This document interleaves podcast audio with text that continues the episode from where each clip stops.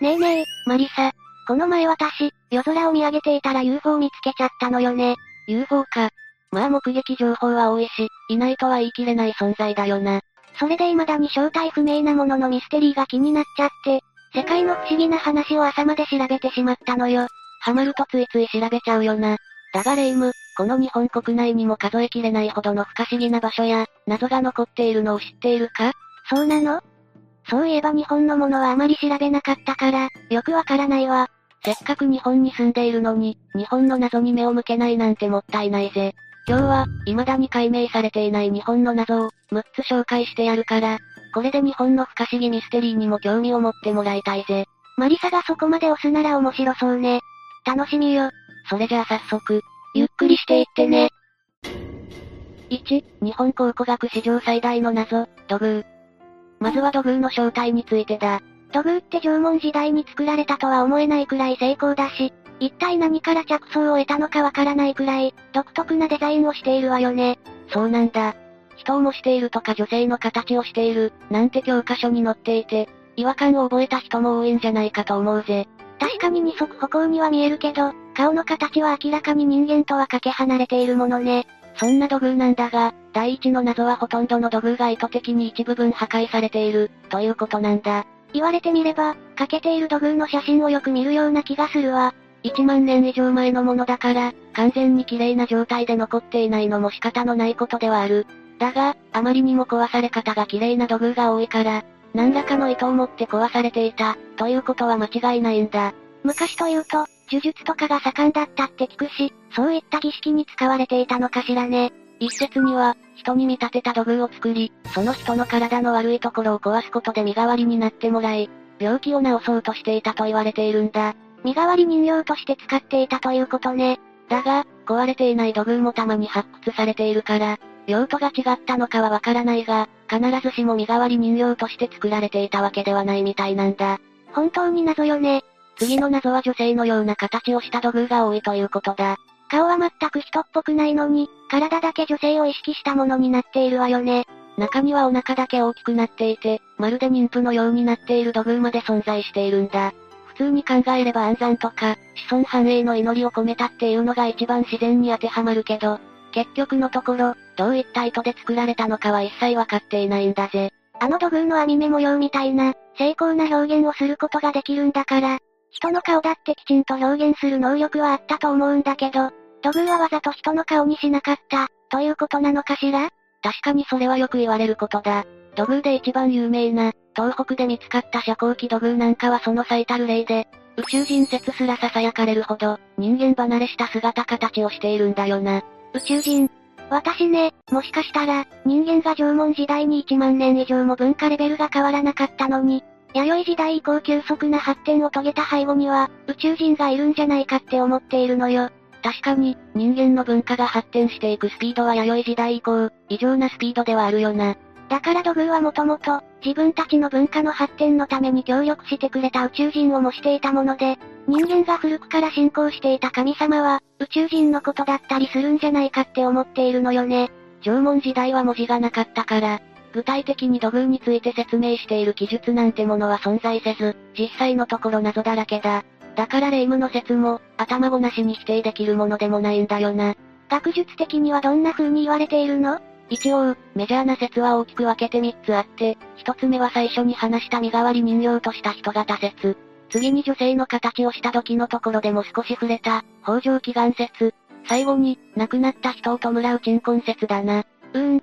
一つ一つの土偶に当てはめて考えていくと説得力があるような気はするけれど、土偶がなぜ人の顔に似ないように作られていたのかについては、どの説でもカバーできていない感じがするわ。単純に縄文時代の考え方で、人形を人に似せすぎてはいけないっていう、しきたりがあったのかもしれないし、霊夢の言う通り宇宙人かもしれない。呪術的な信仰が強かった時代は謎が多いからこそ、想像のしがいがあるしロマンがあるけど、結局のところ結論は絶対に出ないんだよな。いつか私たちが生きている間に解明される日は来るのかしらね。2、古代史最大の謎、邪馬台国。次は土偶が作られていた時代から少し進んだ、弥生時代のミステリーを紹介するぞ。霊夢は邪馬台国は知っているよなもちろんよ。小学生でも必ず習うだろうし、妙にインパクトがあるからみんな知っているんじゃないかしら一応説明しておくと、邪馬台国は約1800年前の弥生時代に日本列島にあったとされる、30くらいの小国による連合国家のことだ。治めていたのは女王卑弥呼と言われているぞ。土偶と違って、なんでここまで詳細なことが残っているのかしら？この邪馬台国の記述があったのは、中国の歴史書三国志の中なんだ。一般的には、この古代の日本に関する記述がある部分だけをとって、義士和人伝と呼ばれているな。義士和人伝も小学校で習うわよね。だがここで第一の謎がある。なぜか卑弥呼の名が出てくる文献が、中国の歴史書だけなんだ。日本の女王なのに、日本の文献には出てこないっていうこと？そうなんだ。日本最古の歴史書は712年の古事記なんだが、そこには一切卑弥呼に関する記載がないんだ。400年以上前の女王だから、当時は日本に名が残っていなかったのかもしれないが、いくらなんでも、大国の女王があらゆる文献に残っていないというのはおかしな話だろ？そうね。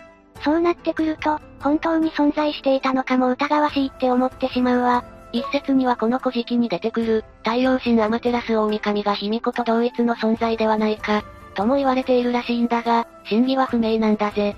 でもその説が本当だとしたら、神様が実在したっていうことになるわけだから、立証できたらとてつもない発見よね。卑弥呼は特殊な霊能力を持っていたとされているから、そうであった方が面白いような気はするぜ。ところで、卑弥呼の治めていた邪馬台国ってどこにあるの？いい質問だな。実はこれこそが第二の謎。邪馬台国の所在地不明問題なんだ。やっぱり謎のままだったのね。道理で聞いたことないはずだと思ったのよ。所在地に関する議論は、なんと江戸時代の昔からされていたんだが未だに結論は出ていない。メジャーなものからマイナーなものまでものすごい数の説があって、突飛なものだと、南方の海外にあったなんて説もあるんだぞ。日本を飛び出しちゃうのはさすがにないんじゃないの？そんな様々な説の中で有力視されているのが、近畿説と九州説なんだ。なんで近畿と九州？まず近畿説。この場合所在地は奈良県北部とされるものが特に有力なんだが、その理由は古墳時代に日本を支配した、大和政権の本拠地だからなんだ。また、義の皇帝から卑弥呼は同郷を授かったとされているんだが、この辺りの古墳から多く出土される三角縁真珠鏡が、この同郷を指しているのではないかとも言われているんだぜ。確かに近畿の方は古墳が多いイメージがあるわね。大規模な古墳は当時の有力者の墓だから、それだけなら周辺に有力者が多かったことになる。さらに、邪馬台国という名前が大和と近いことからも、この説を有力視する人は多いんだ。確かにローマ字に直すと、邪馬台国、と、大和、で、最初の部分は丸々一緒だわ。次に九州説。主な候補地は福岡や佐賀などの北部九州一帯か宮崎。第一の理由は義士和人伝内で、大和の国の生産物として紹介されていた鉄や絹が、多く発掘されているからというものだ。うーん、生産物だとちょっと弱いわね。第二の理由は、佐賀の吉野ヶ里遺跡など、戦いに備えて周囲に柵などを張り巡らせていたような、戦乱を感じさせる集落遺跡があったことが、和では戦乱が続いたという記述が、義士和人伝にあることと合致するというものだ。戦乱ならいろんなところで起こってそうだし、生産物も、必ずしも邪馬台国で取れたものとも限らないような気もするわ。霊夢は近畿説派なんだな。うーん。でも海外にあった説が一番面白い気がするわね。まさかの第三勢力だった。でもいくつかの強大な国が九州にひしめいていたことは、間違いがないとされているから、九州説も相当有力ではあるんだ。大国の場所がどこにあったかわからないなんて、不思議だけど面白いわね。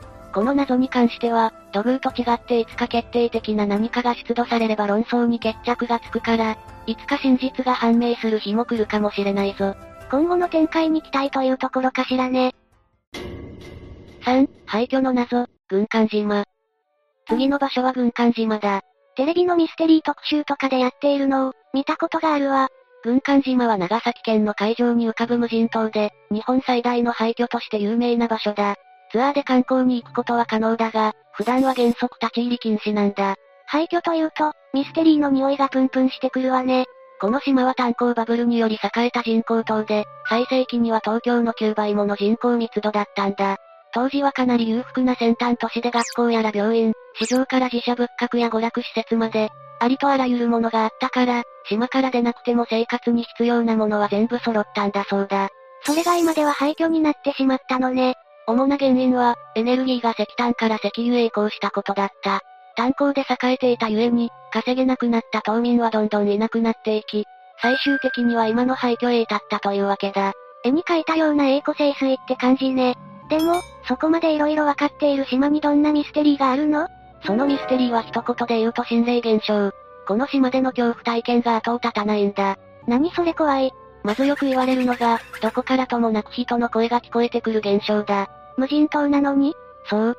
今はもう誰も住んでいなくて、ツアーで訪れた人たちしかいないはずの島の中から、声がしてくるんだそうだ。しかも多いのは子供の声だとか。なんで子供？都市伝説でしかない情報だが、この島には強制労働施設があって、そこで働かされていた子供の霊だ、なんて言われたりもしているそうだ。でも、実際のところ相当裕福な話ばかりが残っているから、信憑性はそこまで高くないんだけどな。でもそういう施設がなかったのだとしたら、どうして子供の声なんか聞こえてくるのかしら？霊というのは廃墟とか、人が手入れをしなくなった場所にどこからともなく集まってくる、という話を聞いたことがあるぞ。今は幽霊の街になっているってこと？それはそれで怖いわね。しかも声だけじゃなくて、軍艦島で写真を撮ると人影やら子供の手が映るんだとか。声がして姿が映るなら、ほぼ間違いなくいるわね。そして、実際に軍艦島に行って行方不明になったなんて話もあるんだとか。実害が出てるかもしれないのね。怖いわ。そして、極めつけは Google のストリートビューだ。急に近代的な話になったわね。これは、Google が提供するユーザーが実際に道を歩いているかのように、任意の景色を見渡せる機能なんだが、当然軍艦島も見ることができる。なんだか予測できる気がするんだけど、なぜか2013年に公開されていた写真に、地面から伸びている人の手みたいなものが映り込んでいたんだ。ええー、撮影スタッフの手が映り込んだもの、と解釈することもできるにはできるのだが、この写真をよく見ると、明らかに映り込んでいる手の感じがおかしい。実際の画像は絵が荒くてよくわからなかったけれど、手が出ているところは地面に見えるし、仮に水面だったとしても、手から下が全く見えていないのはおかしいわよ。現在は修正されていて、Google ストリートビューで問題の写真を見ることはできない。だが、ネットに問題の写真は拡散されているので、興味があったら見てみてほしいぜ。そういえば自社仏閣もあったという話だったけれど、島を引き払う時にきちんと供養はしていたのかしら？どうだろうな。ネット上には神社の風化してしまった後を撮った写真や、そのままにされた石仏なんかの写真があったから、きちんと供養されたかどうかはよくわからないぜ。神主のいなくなった神社とか、住職のいなくなったお寺にはね、良くないものがたくさん住み着くっていう風に言われているのよ。だから、そういった類の地味毛量が心霊現象の正体だったりするのかなと、ちょっと思っただけなんだけどね。神社の巫女らしい発想だな。真相は定かではないが、きちんと供養できていない場所がある可能性は、否定できないよな。4、Google マップ上に現れた、謎の島。次の謎なんだが、島の名前が完全にわからない上に存在するかもわからない、そんな島のお話だ。意味わからないわね。架空の島ということなの？これは、2013年9月29日のお話だ。ハフポストという、アメリカのリベラル系オンラインメディアの記者が、Google マップ上で、青森県津軽半島の遥か沖合に、謎の島を発見した。謎の島？お島大島という、実在する無人島の南西に位置するその島には、不思議なことに名前もついていなかった。そんなことあるのかしら？地図を拡大すると、その島はカクカクした九角形で、衛星写真を見ても暗い影しか確認できない。気になった記者はあらゆる地図を確認してみたが、映っているのは Google マップだけ。他にも気にしている人はいないか、とネット検索をかけてみると、どうやら記者が見つける遥か前、2009年からすでに話題になっていたそうだ。一体その島は何なのかしら？不思議に思った記者は発見した翌日、国土地理院に問い合わせをしてみることにした。しかし、数日後に国土地理院担当者から返ってきた返答は、そんな島、実在しない。というものだったんだそうだ。何それ？怖いわ。国土地理院の担当者も問い合わせ後、すぐに Google マップを確認しており、その存在は確認できたのだそうだが、少なくとも国土地理院としてはこの島を確認していない。という結論に至ったのだそうだ。島を、Google が間違えて書き足すなんてことがあるのかしら？その後、この記者が確認すると、なぜか Google マップからこの島は忽然と姿を消していたらしい。国土地理院の方が Google 側に修正を依頼したのか、それとも何らかの意図を持って、この島を消失させたのか。今となっては真相は闇の中なんだぜ。でも、ネットでは何年も前から話題になっていた島でしょ？突然消えるなんておかしいわ。そうだよな。この島について Google 社は何も回答をしていないそうで、書いてはいけない島を Google が書いてしまったのか、単なるミスだったのかは、不明のままなんだぜ。昔、いたずらで Google マップにありもしない施設を書き込んだりする事件とか話題になっていたけど、地図の中に島は生み出せないだろうから、本当に不思議な話ね。日本としても、存在している島なんだとしたら、隠す必要もないわけだから奇妙な話だよな。5、日本のストーンヘンジ金山巨石群。次は、岐阜県の下呂市にある金山巨石群の謎だ。巨石ということは、巨大な石がたくさんあるところなのかしら。その通り。平成に入るまでは発見されていなかった場所で、5000年前に、天体観測所として使用されていた遺跡なんだそうだ。岩で天体観測？岩に入った切れ込みとかで、太陽の光から式を測ったりしていたんだそうだ。機械がなくてもそんなことができるなんて、昔の人の発想力はすごいわね。だがミステリーの部分はそこじゃないんだ。そうよね。